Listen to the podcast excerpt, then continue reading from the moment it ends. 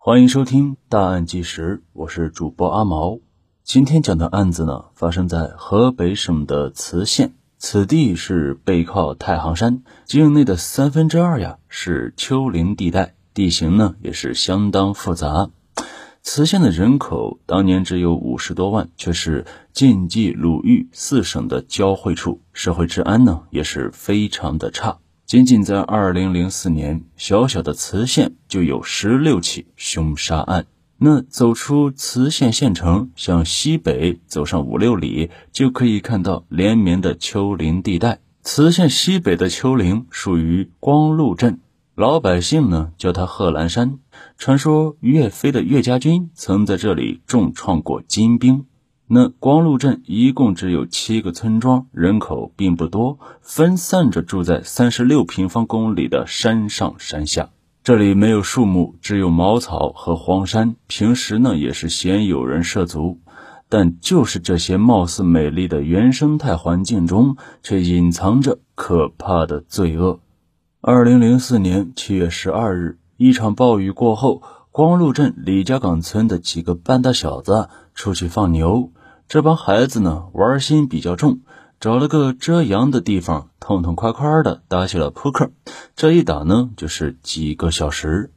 等他们回过神来，哎，他们的牛早就不知去向了。几个半大小子赶快去分头找牛呀！半个小时内，几乎所有的牛都被找到了，只有那个外号叫做强子的少年没有找到自己家的牛。强子是吓坏了。要这牛不见了，我回家肯定被我爹打死。那几个小伙伴一边劝他，一边四处寻找。终于爬上山包的一个少年眼尖，发现有个没有人去的荒草沟里面露出了牛的脊背和什么闪亮的东西。少年呢就赶快喊强子：“强子，你家牛钻山沟了，你快去赶啊！沟里边好像还有什么东西，你顺便看看值不值钱。”强子很是高兴，跳到沟里把牛给牵了出来。这条沟里的荆棘非常多，牛呢也不敢往里边走，这才一眼就被少年发现。那牵牛的时候，强子又发现闪光的东西是一辆自行车的前车灯，就在距离牛两三米远的地方。强子对着同伴们就喊了起来：“哎，奇怪了，谁把新自行车丢这里了？”你们下来几个人帮我忙，扛去卖废铁也能换几个钱呢。咱们卖了买羊肉串吃。那一听到羊肉串，哎，两个少年先后跳了下来，三个人呢也一起去扛车。强子走在最前面，一把扶起了自行车。那短短一秒钟，强子就发出一声凄厉的尖叫，转身拨开这两人就跑。后面的两个少年不知道怎么回事。怎么了？你干嘛呢？有事爱咋的？强子此时已经惊慌失措，哪里还能回话？他不顾一切的爬上沟，跑的是无影无踪，连牛都不管了。两个少年是莫名其妙，小心翼翼的走了几步，定睛一看，我的个娘嘞！距离自行车不到两米的地方，赫然躺着一具白骨。骷髅的眼眶上的两个黑洞，似乎在阴森森的盯着他们。年纪较小的那个少年被吓得当场尿了一裤子，这几个半大小子也是完全被吓傻了。回家之后还是惊魂未定，直到第二天他们缓过神来，才告诉自己的爸妈。他们的爸妈呢，也立刻报了警。十三号下午。当地派出所所长袁孝天接到报警，说发现一具尸骨。袁孝天呢，立刻带着几个民警赶赴现场，在确认这不是老坟中的遗骨之后，袁孝天赶忙上报了磁县公安局。杀人案件非同小可，几个小时后，磁县公安局局长王义林冒着雨赶到了现场。县里的法医等四十多名刑警、民警也是一同赶到。这些刑警呢，短的从警十年，长的三十多年，却从没看过如此可怕的现场。一个办案民警多年后回忆说：“干了二十年了，什么现场都看过，再惨的也不当回事儿。但那天我们看了几眼，头皮就发炸，心里呢也有点发颤，不敢往沟里面走，真的很吓人。这具尸骨所在的荒山沟，距离村道路并不远，只有一百多米。这条沟呢比较陡峭，沟里又有荆棘和蛇虫，所以平时几乎没有村民到这儿来。所以呢，这儿也算是偏僻。那通过骨骼来判断，尸骨是年轻女性的，身材不高，受害者仰天躺倒，双手被反绑，头部和上身已经成了白骨，下身也基本上只剩下骨头，还有剩下的一点儿没有腐烂的组织。尸骨旁边放着一辆崭新的凤凰牌女士自行车，还散落着一些女性的用品、梳子、镜子、护肤品之类的。根据自行车的情况来看，这个女性被害时间应该不长，只有一到两个月。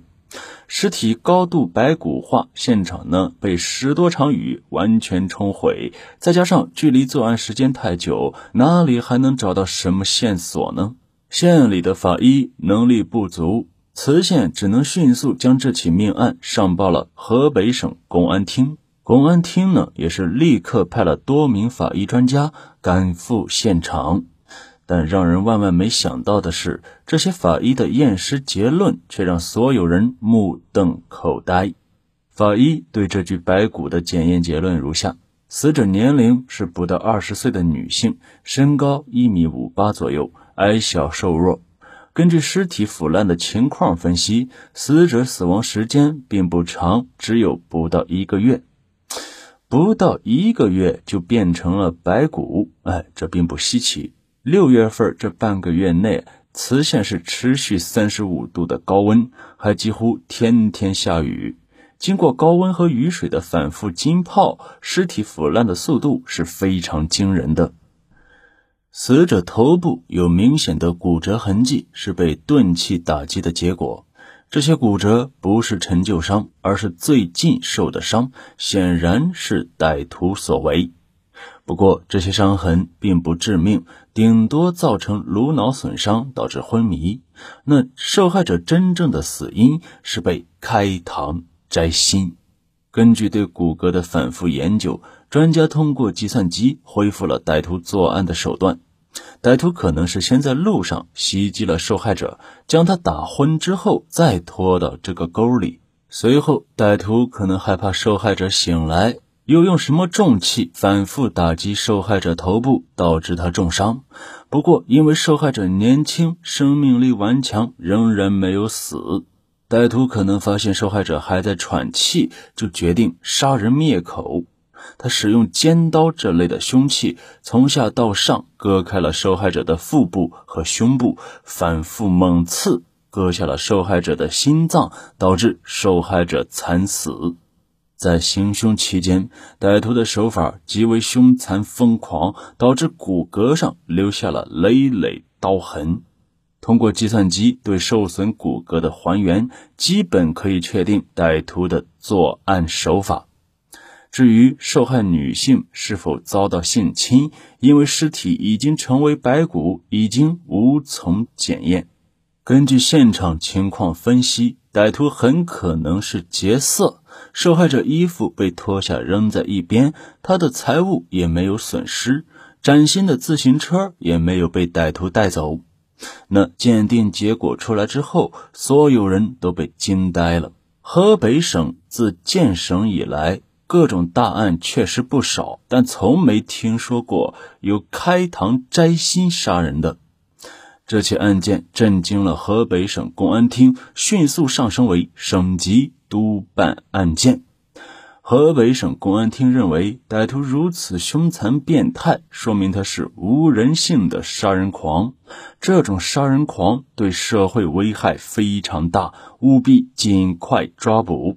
于是，七幺三专案组迅速成立，省里和磁县也调集了精兵强将，由磁县公安局局长王义林担任组长，省里提供大量财力人力，当然也确定了限期破案的时间。本集先播到这里，更多精彩案情，咱们呢下集接着说。